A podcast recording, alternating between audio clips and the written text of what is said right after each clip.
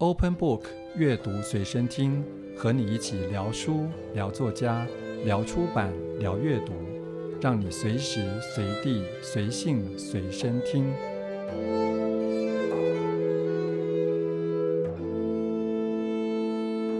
欢迎各位收听今天的阅读随身听，我是吴家恒。今天这集节目是跟台北文化快递合作的《阅读台北二三事》，这是系列的 Podcast 的节目。在今天，我们则是会介绍第一集。而文化快递这个小的刊物，可能听众朋友有些人也接触过，因为在这个上面，它是一个艺文的资讯平台，有很多台北艺文场馆的艺文活动都会在这上面，而且涵盖了表演艺术。视觉艺术、电影、空间，还有像是人物跟艺文活动，所以从不同的角度来记录文化的台北，同时呢，也可以从中感受到台北文化活动的能量跟脉动。但是可能很多人很少想到这些文字的背后，还有图像背后，到底是一些什么样的人在产出的。所以，我们今天就要来谈一谈这个话题，来谈自由工作者。在现场的是沃石文化的雨辰和文字工作者刘阳明，那两位好。主持人好，各位听众朋友大家好，大家好。想先请问杨明，因为自由工作者百百款，先谈谈你自己的工作好了。好，大家好，我是刘阳明。呃，我现在是自由接案的文字工作者，然后会踏上这个自由工作这条路。我本来是杂志社的编辑出身的，我以前在呃一本商业管理的杂志叫《经理人月刊》，然后后来工作了七年。呃，我并不是因为想要当上自由工作者才当自由工作者的，我是在杂志的工作的时候。因为有一点算是自我要求比较高吧，对，然后事情会越做越多这样子，所以我后来是有点健康没有办法负荷了，所以只好辞职休养。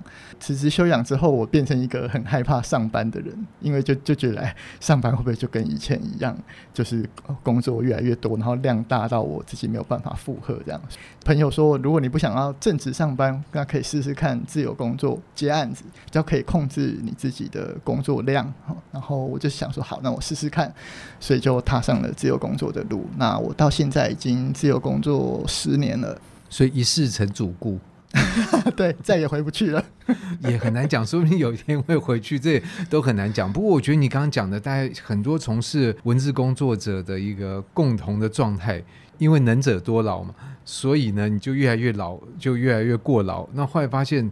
为人老不如为自己老，是这样的状况吗？嗯，蛮接近这个状况的。我觉得我们在工作，或者说我开始自由工作之后，才学习了很多，就是我自己人跟工作的关系。就是以前。上班的时候就是会比较要求有事情就去做嘛，就可能我个性也比较好胜一点。同样的事情，完美主义倾向，对，完美主义倾向，然后又不想输给同事，就是我想要表现更好一点，然后所以有事情就会揽下来做。然后有的时候也是你很行啊，就给你做，爱做给你做啊。对，然后有的时候也是，哎，有一个新的工作出来，我想我想试试看这些新的挑战，工作量就会不停的增加。啊，我直到辞职了之后，才开始想说，为什么我会把自己搞成这样？而且，杂志编辑不是我讨厌的工作，是一个我非常非常喜欢的工作，感觉有点像是恋爱。我跟一个我很喜欢的女生在一起，结果我们却没有办法继续下去。我把自己搞得那么惨，不是他有问题，就是我有问题，或者是我们应该你们都没有问题，都有问题，距离的问题，就是说保持一个适当的距离，你就会觉得两方都可以互相来欣赏。对，这个是我。到了真的开始自己选择自己的工作的时候，才意识到，也才慢慢练习学会的。所以在工作里面要练习的事情真的蛮多的。那雨辰呢？可不可以谈谈你自己的自由工作的历程？好。呃，我现在其实是沃石文化的算负责人啦。但我其实当初大学研究所毕业之后，我其实做过两个正职工作。第一个其实是在那个破周报，像可能很多年轻的听众不知道的，就是破报的编辑。然后离开破报之后呢，我也去过成品。然后那时候应该是成品的他们的对外的刊物，就是以前叫现场。然后现在应该叫，哎，我有点突然就忘了，反正就是那个他们纸本刊物的编辑，这样做了一年多。离开成品之后，我就开始自己接案，大概接了六年左右。那那时候接就是什么都接，其实跟文字有关，就除了翻译之外，编辑啊、采访啊、写评论，跟字有关的，对，写评论稿啊之类，就编各种东西这样。我就可以编各种东西，比较也是因为也编过报纸，也编过杂志这样。接了六年左右，我我跟一群朋友，那那群朋友也都是在破报时期工作的朋友，然后也都是自由工作者，我们就一起成立了卧室文化这间公司。其实也第五年了，卧室的经验。嗯、呃，我觉得我们会一起成立卧室，比较都是我们当时呃大概都是有四五年以上的接案经验，然后因为都是做文字工作嘛，所以其实。在台湾译文生态里，很多文字工作都会是一些大案子下游的，不是乙方，是丙方或丁方，就是他可能会去承包转出来，对对对，可能会去承包政府的大的标案，那下面有一些琐碎的，可能采访或者是写什么样的专题稿的工作。那我们这样的案子接多了，有时候你就会觉得，呃，很重要就是酬劳，就是稿费的问题。就我想，也许大家都知道，台湾的稿费几乎没有。而且这样甲乙丙丁层层剥削下来，就会没错，我们也很难去争取，他就会跟你说预算就这样，就是这样啊，你要不要接就看你。没错，就是酬劳的问题。然后另外一方面也是我们接久了，工作经验多了，也会觉得，哎，比如说呃某一个也许是套书的案子，那我们也会觉得，因为我们是丙方嘛，我们没有办法去决定这个专案的样貌，或是也许方向啊，那个是别人委托你的，所以你只能这样去执行。呃，一方面是钱，一方面是工作的方向内容，我们有更多自己的想法，所以我们就觉得说，那为什么我们不自己成立公司，我们自己去当乙方或甲方，就是主导性更多，对于我们想做的事情。但对于身处在这个，比如说卧室里面的，因为你已经变一个公司了，所以换句话说，有些人在跟你有关系，他变成是受雇在你们里面吗？所以他就不是我们现在。要讲的自由工作者，应该是说，我觉得沃石的特色就是，其实我们是一家没有员工的公司，就是我们所有的工作都还是，就是我们的成员各自在接案回来，所以我们会有跟像一个平台一样，对对对，会有很多合作者，所以那其实这些所有合作者也都是结案，我们是用案子的方式去做合作，就等于说是自由工作者的一种有机的跟会变形的，像一个。变形虫或海星一样的组织，这样对对，对。那不过想要问两位一个问题，我觉得这也是很多不是处在这种状况底下的人会想要知道，就是自由工作者其实这个名称蛮吸引人的，因为有“自由”两个字，就觉得哇，如果能变成自由工作者，我现在的所有的不自由的状况，我都好像可以。如果变成那样的话，我就变自由了。所以，自由工作者自由吗？呃，我觉得自由是需要学习的，不可能一开始就自由。而而且我自己就是开始自由工作之后，我的体会比较深的是，我们以前不论是求学，然后开始上班之后，其实很少有自主决定。哎，对，我们都被决定。对对对，我们都是，比方说当员工的时候，就是哎。下一次要做什么题目，或是下一个客户有什么要求的时候，老板就是直接把案子就丢来嘛。然后，那我们要做的事情就是执行到好。其实并没有学习到太多，就是到底什么该做，什么不该做，然后要什么时间做，以及要用什么样子的节奏把它做完。但是自由工作的时候，这些都是必须学的。我还记得我刚开始辞职，然后要接案的时候，一开始心情是非常紧张的，因为完全不知道能不能这样子生存下去。所以当初有什么案子，我全都接啊。后来就想说，诶，我我这样跟上班的时候一样忙，诶。可能还更忙，对对对，那那就没有离开公司的意义了，所以才会开始想说，那我已经上班的时候的时候把自己搞砸成这样子，那现在自由工作，以前我还可以怪老板，就是现在没人可以怪，对对，现在没有人可以怪，我就只能怪我自己了，这一点就有点可怕，所以。我就开始真的在想说，那呃，我的工作量到底能够做到什么程度？但是那如果量呃没有办法这么多的话，那收入又够不够生存？那如果接很多哈，节奏很赶，觉得像以前还是跟加班一样累，那节奏要放慢的话。那个收入又要怎么样？是，这有点像是骑脚踏车，你速度太慢，你就就会倒；但速度太快，你又觉得哇，我我我好像觉得这个路况有点我无法掌控。对对对，所以这些都是我觉得实际做过要练习，然后每个人的状况也不一样，因为有一些人他可以很快速的，然后节奏快，然后动作快。但是有一些人就是他可能需要比较长的时间，就是他们比较适合慢慢做一个比较长期的案子等等，所以这每个人的状况不太一样，是都是要自己去摸索。对，但是这就是容易引起迷失的地方，因为自由这两个字都不变，但是每个人离这个自由的距离，还有你自己的定义和想象，其实都不一样。对，那我不知道对于雨辰来讲，你觉得自由工作的自由吗？我觉得我也是做了这么久之后，因为我觉得其实就算现在成立卧室，就是因为我们并没有觉得一定要有什么样的 KPI 或是年营业额要多少，所以我们还是在一个很自由的状态下去选择案子。我跟很多朋友也聊过，我觉得那比较像是一个自我认识的过程诶、欸，嗯、就是去认识说工作对你来说在生命里的比重是什么，你想在工作里达到什么样的自我实现，或者是呃你要跟他维持什么样的关系跟距离。那这都会影响到你后续接案的时候，你要接什么样的案子，你要用什么样的经费去接那个案子，然后那个案子给你带来的除了钱以外还有什么这一类的东西。所以其实那个自由代表的是，呃，我觉得刚开始的时候都会一团迷雾，就是因为我们还在正职工作的时候，因为你受雇嘛，所以那个方向啊东西跑道就在前面，对，都是老板定的。现在就好像突然把你。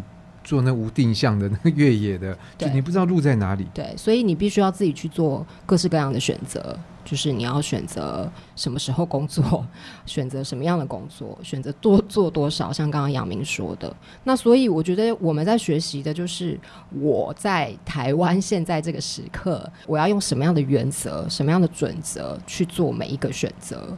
然后，如果失败了，我要怎么承担，或者是我可以承担多少这一类的，我觉得都是很重要的原则。对，可我觉得两位提出来一个非常有趣的话题，这是我们讨论工作的时候不太触及的，因为我们讨论工作，第一个会牵涉到你读什么科系，于是就从科系去担忧或者是鼓励，哎，你应该读这个科系，或你不要读这个科系，这个找不到工作。好，那接下来面对工作是，他可以赚多少钱，他什么未来的发展性，没有去讨论，就是你做一个人到底你跟工作。是什么样的关系？但是如果假设说，我说不定我没当过，但是我想象我变成什么台积电工程师好了，那那路就在那边，我也不用去处理工作跟我的关系啊。人家叫我来上，我就上啊，然后我能够修就修啊，然后钱拿回去，然后该打点都打点，那就这样过一辈子也就不错啊。可是我觉得。我觉得，尤其是译文吧，或者是文字这种比较艺术文化类的，其实他的工作里有一定的创造性在里面。我们不太可能，也不能说台积电的没有创造性啦，而是说，我觉得那个自我实现跟那个创作创造的部分，然后你引起呃，不管是文化的累积，或是让人感动这种事情，我觉得在我们或者意义的追寻吗？对，我觉得在我们的工作里是一件蛮重要的事情。可是为了这个要付出什么样的代价？但我们回到另外一个问题，就是或许有人想说，比如受到这个自由工作者这个名号所吸引，说，哎，我是不是可以成为自由工作者？或者在现在可能在一些组织其实越来越把工作外部化的状况底下，我们其实会看到很多大学毕业生可能一刚开始他就进入了所谓自由工作的行业，不管自愿或者是。不自愿，那两位其实都是在组织里面工作一段时间，所以你们会鼓励或者赞成人家应该先有一个在组织里面工作的经验，再来自由工作吗？还是直接可以跳到自由工作的状态？这个问题，那个呃，有一个很知名的商管作家，就是查尔斯·韩蒂 （Charles Handy），他有说过，那他当时比较赞成的是先有在公司上班的经验，之后再独立出来。但是我觉得现在时代比较不一样，就是互有利弊。我可以分分析一下，就是韩帝当初说他建议大家先在公司上班的原因，是因为比较知道正式的企业组织是怎么做事情的。当你独立出来成为自由工作者之后，你比较知道要怎么跟别人合作，或者你能够满足案主的要求，对，因为你知道他们是怎么在运作，对，然后或者是你要怎么去谈价钱，对，就是因为因为你知道他们的成本结构，对对对对对，你知道他们是怎么做事的，这些才可以谈。但是我也有朋友，他他是个影评人哈，然后他其实没有在这个行业做过，没有在影评的行业或者电影这个产业有任何经验，对，但他也可以成为。就是所以。我觉得这个每个人的状况不太一样。他就是投入大量的时间看电影，然后开始写文章。那后来也是在网络上被人家注意到。他当然也有去就是学校里面去上一些课。那有刚好有认识这个行业里面的人，所以就开始找他做一些事情。所以他是很自然而然的就变成一个影评人了。他说这个身份他从来没有想过。但就是，所以也没有所谓什么生涯规划这样。对对对，所以就是，但是这个机遇不是每个人都会有的，所以。我也是一直在想说，自由工作到底需不需要有公司的经验？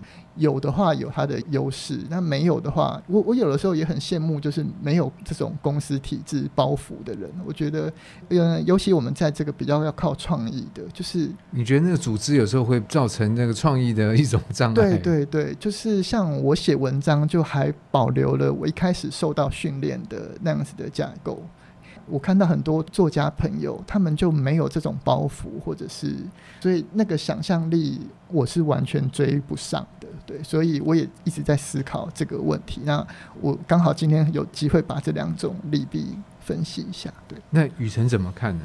我觉得还是要看工作的性质，因为的确你纯文字工作的话。也许好像可以不用这么有组织的经验，可是如果你要接的案子可能是比较行销类或活动执行这种更大型的，基本上我觉得老实说，我作为就是一间公司，如果我们要找伙伴的话，其实也会担心，比如说他一毕业就直接去接活动执行的案子啊、我觉得公司里的训练，我讲的可能比较多活动类的吧。那个东西好像你很难很难在学校里就可能靠社团经验或什么就可以知道一个大型活动的美角，然后因为那个是有很明确的目的啊，然后有老板，然后会有一些执行上的 KPI 啊等等的这一类的工作，我觉得还是要有点在组织里面对组织里面训练过，然后以及尤其是知道怎么沟通跟协商。有时候真的很基本的，你要学习怎么代表一个公司去跟人写信跟人家沟通，就是这很重要啊。对，我们可能都会收过一些莫名其妙的信，然后那个东西你，我觉得你绝对不会在学校里学到的啦。你真的要待过一间公司，你有个小主管会陪你，告诉你要怎么跟外面的人沟通。我觉得那是蛮重要的，组织里才学得到的经验啊。我只是。举例用写信这么小的事情是，不过这是活动面，因为的确，我觉得活动就像刚刚雨辰所说，他特别在这个案子的大大小小，那有一些甚至很大的案子，他甚至会跟国外的人一起工作。嗯、我觉得这个所带来的工作的历练或者眼界，那是会不太一样，而你很难靠一个人，因为说那个一点就是你不可能做一个工作说。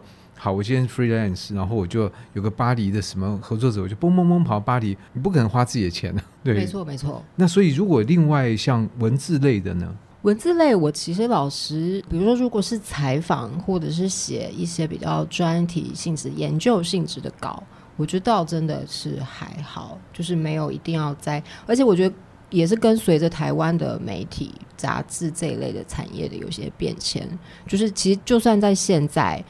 以杂志为例，就是很多都已经，它就是没有固定的那个嘛，就是连编辑它可能都不是固定的了，编辑它也都是外包了。所以其实就现实面来上，因为我跟杨明的年纪比较相近，我们那个时代还有杂志或报社可以去上班。其实也许现在很多年轻的其实没有机会了。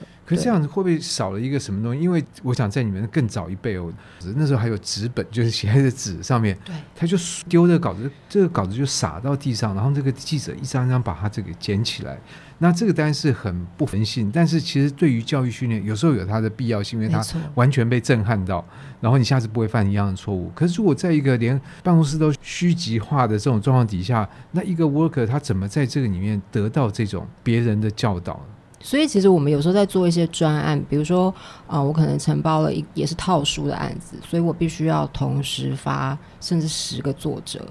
某种程度上的确，那个沟通然后编辑上的那个工作，其实必须更细致、更琐碎，因为这些写手就是四面八方而来，然后大家受过的训练不一样，大家对于怎么写这样稿的认知其实完全不一样，就会反而我觉得沟通成本是更大的，有点就是要。接受跟习惯这样的这样的工作模式了。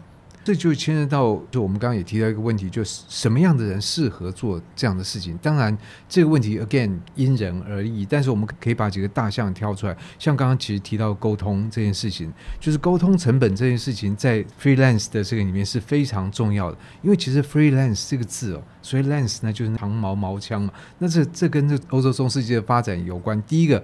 你得要有毛，换句话说，你要有能力，你才能够摆脱，比如说土地或者效忠的这个限制，你变成真的是靠着你的武艺要能够游走四方。那你要能够有效作战，其实这个沟通的能力要非常重要。所以在这样的状况底下，怎么去判断？比如说，你在一个人来说，他想要跟雨辰参与某个案子，那你怎么样去评估他的沟通的能力有没有到位？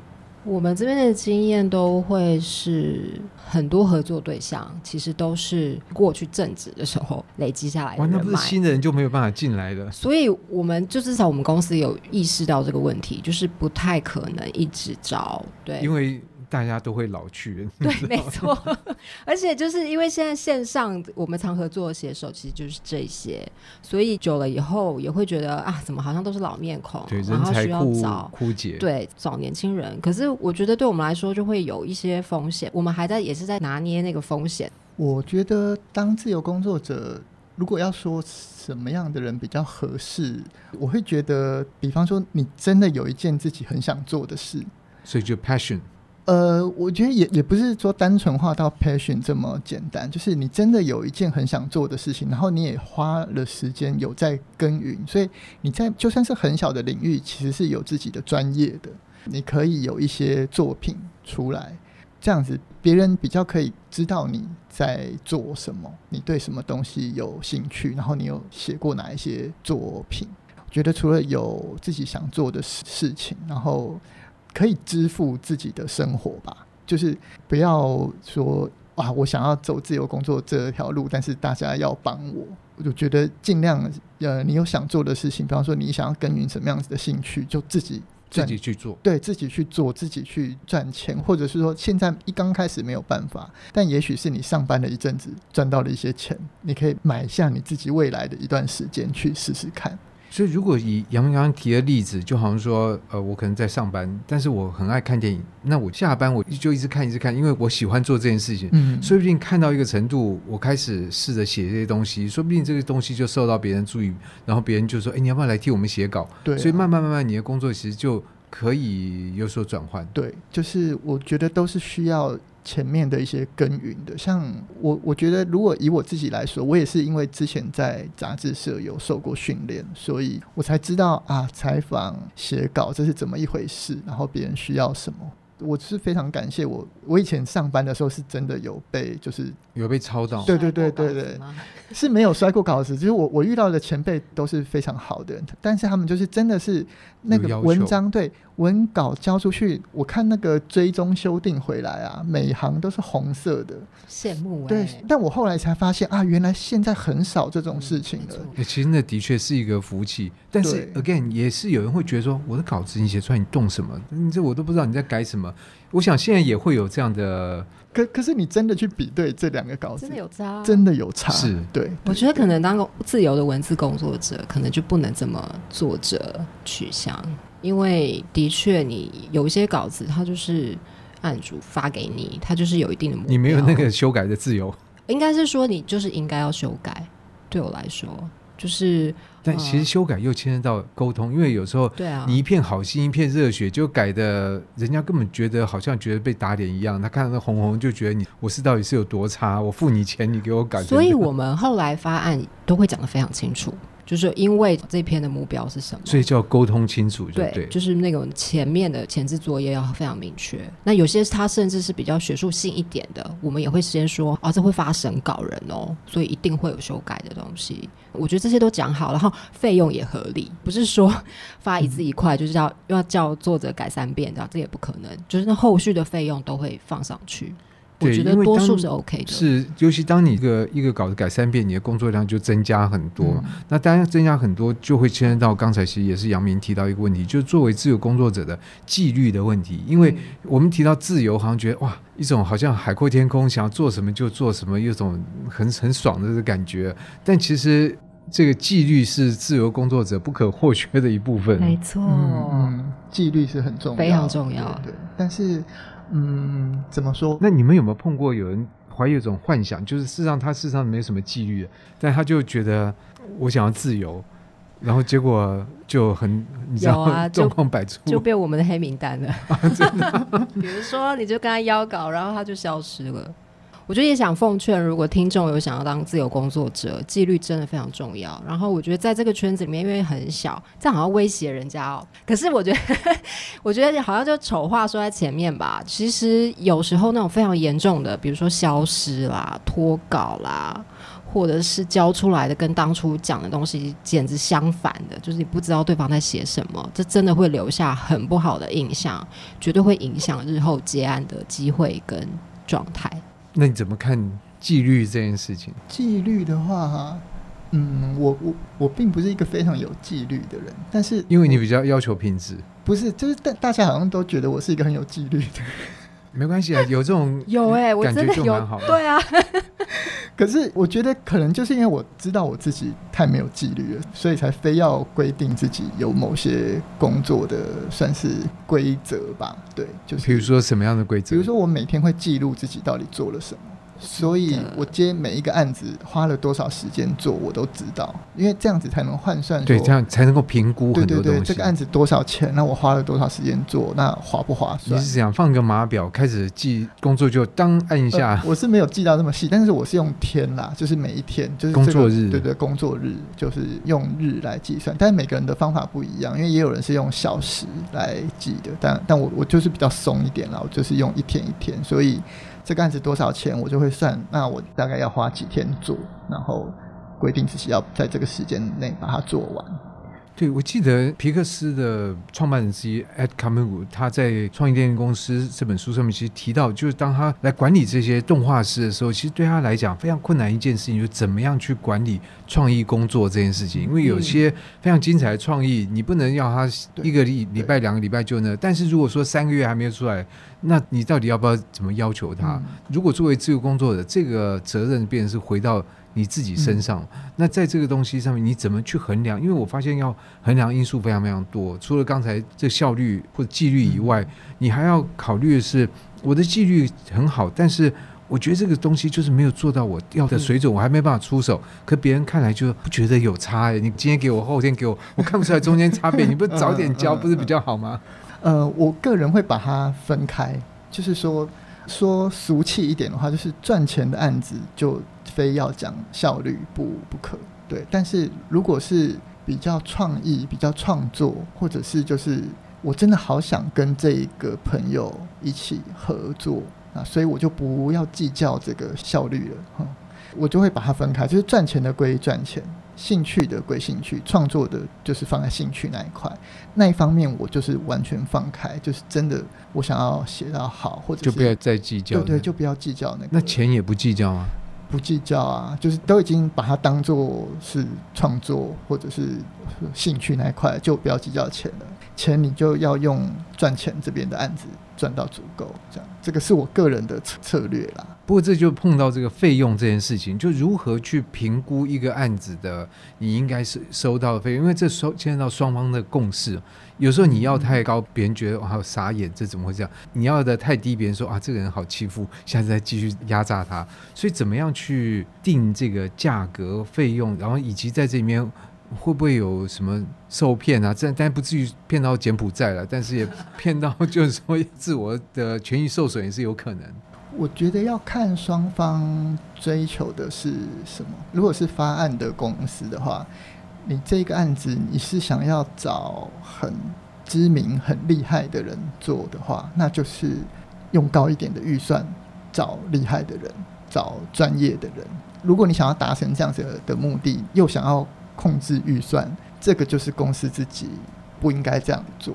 那也有另外一种可能是，比方说从公司的角度来说，如果不希望花这么多钱，那你可以提高这个案子的自由度啊，然后找比较新锐嘛，或者是新的工作者，就是你虽然就是钱没有那么多，但是你可以让他们自由发挥。我觉得这个行业很多人都是想要有有自由发挥的机会的。以以我个人来说啦，如如果真的有那种想要做出、想要写出我自己文章的风格的话。哎、欸，我他可以在费用上面做一些妥协，啊啊，就是对。但是如果是追求这种很标准化、格式化的，我就我就不会妥协。但我觉得这个就是看彼此的需求吧。然后对于工作者，以我来说，我我会计算出一个我我要维持我自己的生活最低需要多少钱。那我每个月最多可以做多少工作时间？就把这个两个算出来，就可以有一个对对对，那就可以算出来。对，一个数字就是说，每个案子如果低于多少钱就不应该接了，这个就是我的底线了。这个底线是绝对要守住的。哎，可是会有另外一种状况，你原先预期这个可能花两个礼拜的工作时，结果交之后，对对方又又来说，哎，不好意思，那个是不是可以请你改一下这个？嗯、你可能觉得，哎，这个是我没做好，好吧，我改，再下次再改，那就不是我的问题啊，嗯、那个是，那你这怎么办呢？这个都要算进去啊。但是，可是他会说，我之前就跟你讲好，就是这个费用啊。呃呃，我说这个的工作时间在报价之前就要算进去了。但是这个不是一开始就可以掌握的啦，所以这需要一些，就等于要把这个弹性也要算进去。对对对，当然啊，当然。但所以如果没有发生，就自己赚到。嗯，也不能说赚到吧，应该说。我们都是一个太专业的合作，所以大家可以在短时间内把它做好。因为我相信，就算是发案的公司，他们也不会觉得说啊，我让你赚到了，绝对不会。不会，他们会说哇，这么快就可以做完，好感人啊，我上班太省事啦，对不对？下次继续找刘扬铭。对啊，对啊，所以。但是有人说不定这么想，哇，你两天就做完。我好像付你太多了，下次。那如果他真的这么没有良心的话，我觉得就不要跟他合作。对对，我觉得他这公司也。可是如果说比较年轻的，说不定他没有经验，他没有办法去判断什么样的人是他值得合作的，那这种怎么办呢？如果讲到报价或者是谈价钱这部分，我们之前跟朋友聊，或者跟比较年轻的工作者聊的时候，都会有一些建议啦。我觉得其实谈价钱基本上就是一种更高明的沟通能力。尤其如果我用稿费这件事来说的话，因为其实我觉得在台湾现在的译文环境里，其实稿费这个概念，我觉得基本上已经落伍了。就是、啊、真的吗？不是用一字多少钱这样来？其实不行这样算，真的。因为比如说，我今天接了一篇他需要五千字篇幅的专题的稿子，我可能要采访三个人，就算一个字给我三块，其实我觉得都不太够。因为你采访要时间，你每采访一个人你就要做准备，你可能要去读过他的书，你要去找历史资料等等。我们现在是公司嘛，所以我们可以跟也许是公部门或机构甲方去报价的时候，我们基本上就会全部拆开来。就是会让你知道说，也让那个甲方知道说，我今天要做出一篇五千字采访三个人的稿子，我需要先做研究，那就要研究费；要采访，我要花时间，我可能要跑到屏东，那那一整天都是时间啊。好，所以可能会有采访的费用，那车马住宿那是绝对要的。所以这样一个一个累积下来，才会是一个做这样的工作的费用，而不是只能用稿费去计算。所以，其实，在沟通的时候，我觉得我我也碰过一些很好的经验，就是也许对方当初开价，他真的就是只用稿费的概念去计算。可是，当你这样跟他解释过后，他就恍然大悟，他就觉得哦，那真的比太少了，他就会再去沟通那个预算。我觉得这件事不是做不到的，只是说你有没有能力把你的工作讲清楚，为什么这些东西都需要费用，都需要酬劳。我觉得这样就有机会。就等于说，你要把自己的做的事情的价值表达出来，不然的话，我觉得我就是对着手机念三十分钟也会有五千字啊。为什么要花那么多钱？如果是这样子的话，我我也可以建议案主，就是那你可以随便找一个大学生去写五千字啊，我完全不会为你惋惜。对对对对对对，我我也愿意介绍。其实这样讲都很合理，但是就会有一种状况，就好像说，当你这样沟通，说不定有些案主他可以了解说，哦，对，这件事情原来这么。但有些人说，哎，可是另外一个机构或另外，他们不用花那么多钱啊，或者有些人跳出来销价竞争，你知道，就是说，嗯、哦，不用那么贵，我只要一半就好。你们碰过这样状况吗？扰乱市场行情的这种情况？嗯、呃，有没有碰过？我是不知道，但是我认为自己的底线要守住，嗯、就是你你不可以做一个底线就是不断后退的人，这样是活不下去的。对，那所以这种状况怎么样去？提升自己的劳动价值，就让别人知道说你做这个东西是有意义的。就好像说我们的在大稻埕这边录音，我们前面就放一个铜锣烧，那一定要有人讲出说这个铜锣烧的厉害在哪里，你才觉得哦，这样讲这个价钱好像还蛮便宜蛮，不然的话他会觉得这个这个不是五块钱十块钱就可以有一个吗？那你怎么去表达这个价值？我觉得我可能想先回应一下前面那题，就是关于会不会有人削价或者怎么样。所以我觉得我们一直蛮长，就是我觉得我们这群人蛮长一直去做倡议，就是说，啊、呃，我觉得接案的译文工作者，我们要视为一体的，就是我们一起在这里生存，我们不要用价钱去贬低自己。其实这件事情有点难一个人做到，因为你去贬低别人，你也糟蹋自己，或者反过来都是没错。我们应该要一起被这个社会重视。那这样会不会变成是托拉斯？你们变垄断？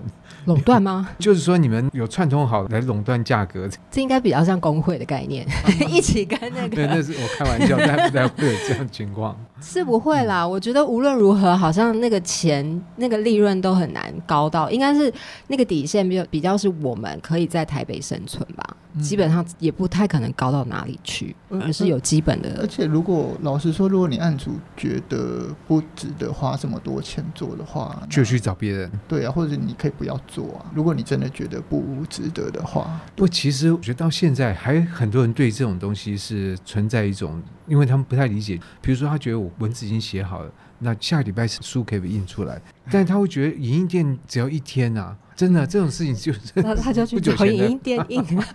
对对对，你就去找影音店印。对，应该说我们对于每一个工作环节，如果有足够的理解的话，那我们应该都知道他的工作价值在哪里。有一些东西是真的需要你用预算，你用各种东西去累积下来，那个成果才会好的。就是不要奢求说啊，我想要用很便宜的价格就达成很好的效果。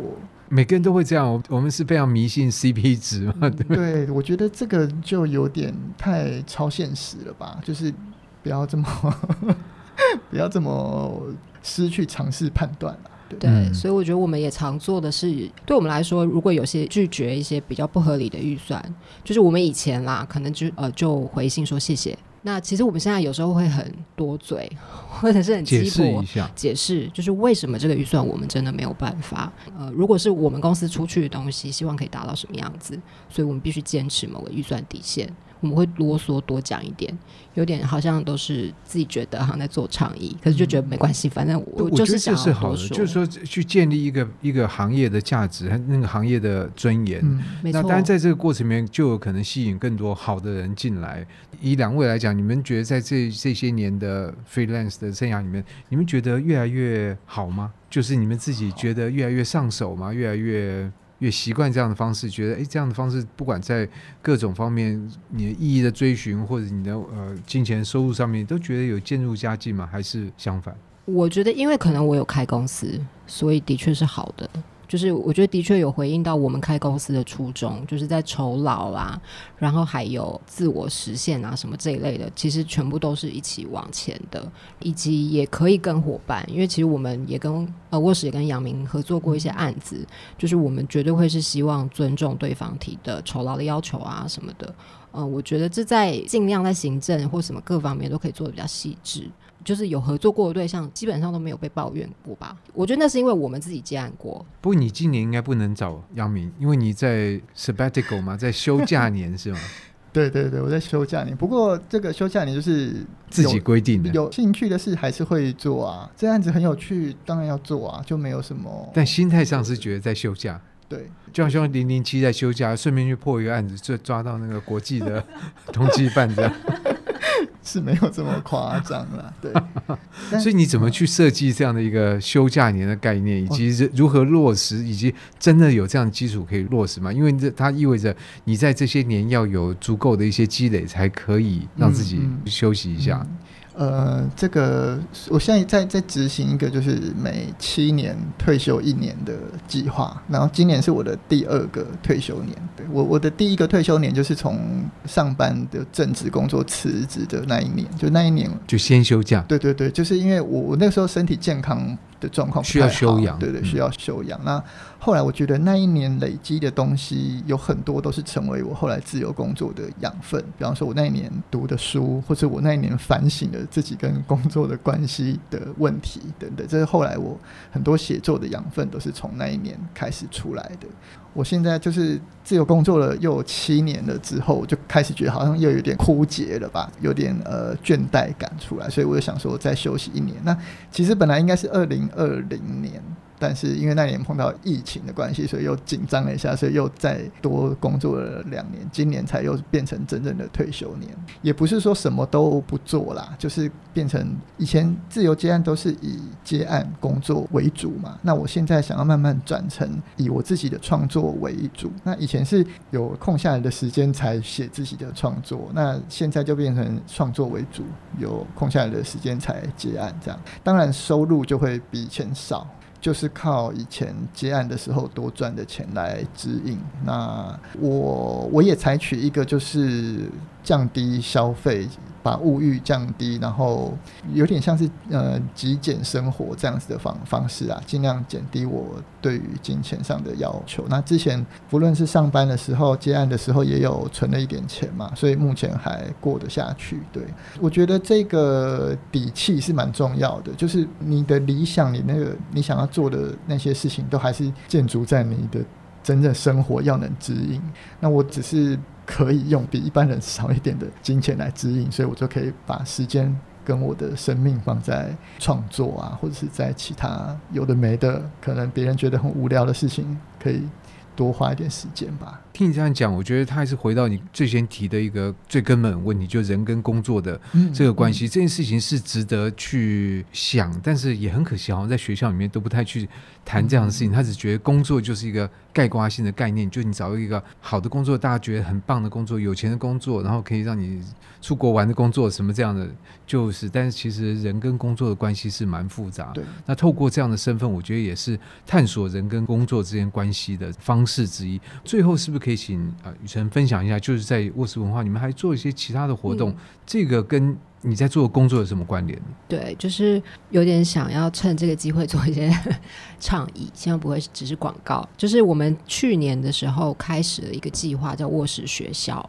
那那个计划其实也有找杨明来协力，就是我们规划了一系列的比较像课程或工作坊或者聚会的活动，就是其实想要让现在的不管是年轻呃，其实来参加真的不一定是接案工作，有些也有资深的工作者。显然，现在在现在的译文的环境里面，他需要一些可以去分享，或者是去进，有点像进修吧。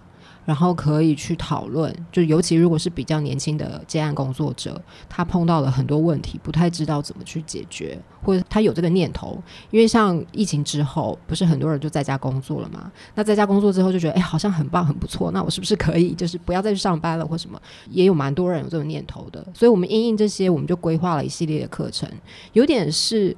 呃，讲课程可能有点严肃，可是我觉得我们的初衷是想找一些比较有经验的人来分享一些经验。那有技术面的，比如说怎么怎么做采访啊，怎么去看合约，合约跟著作权的关系，这是其实接案工作者蛮重要，很重要，因为多数人可能。不是看不懂合约，而是根本不看合约，就不看就签名了。然后你也不知道你到底卖掉了什么，你的著作权肾脏啊，什么都可能。比较是通常是著作权的问题啦。你可能只写了三千字的稿子，可它就被转到八个地方去，这样之类的。我们就是开了一系列这样的课程，然后希望可以。除了实质上的讨论帮助之外，也希望可以做一些倡议吧，比较倡议性的事情，比较回应就是我们刚刚在聊的那些，你要怎么沟通啊，然后你要怎么看待工作这件事情啊，工作跟你的关系啊这一类的，我们都会希望可以透过这些课程规划把它推广出去。去年是第一年，呃，应该说今年，从去年到今年，呃，有一系列是第一年，那我们希望这个东西可以继续下去。然后那时候请杨明来，就是分享他的时间管理术，非常的实用。我们自己内部的人听了，都开始每天的去记录自己的工时，因为你真的要发现，你记录了才知道你有多么浪费时间，或者是你有多么的不会去规划好的工作的效率，这样子，这是很重要的方式。而且我觉得这样的活动，一方面对很多在这方面有兴趣的人也会有有帮助。那二方面，可能从这边你也可以注意到有一些优秀的新的人，也可以把它纳入这个你们公司或者是纳入这个行业里面，让这个 freelance 的这个毛呢能够更强韧，更是更利一点。没错。今天的节目就非常谢谢杨明跟雨辰跟我们分享自由工作者的一点点的心得，谢谢谢谢谢谢大家，谢谢。听众朋友，收听了今天这一集阅读随身听，下次再看到文化快递对这个文字的背后如何阐述，也希望有种不一样的感觉，以及有一些尊敬。那么，因为像这样的资讯，也都是经过今天的来宾雨辰跟杨明这样的人，然后经过他们的整理消化，最后呈现在台北市民的面前。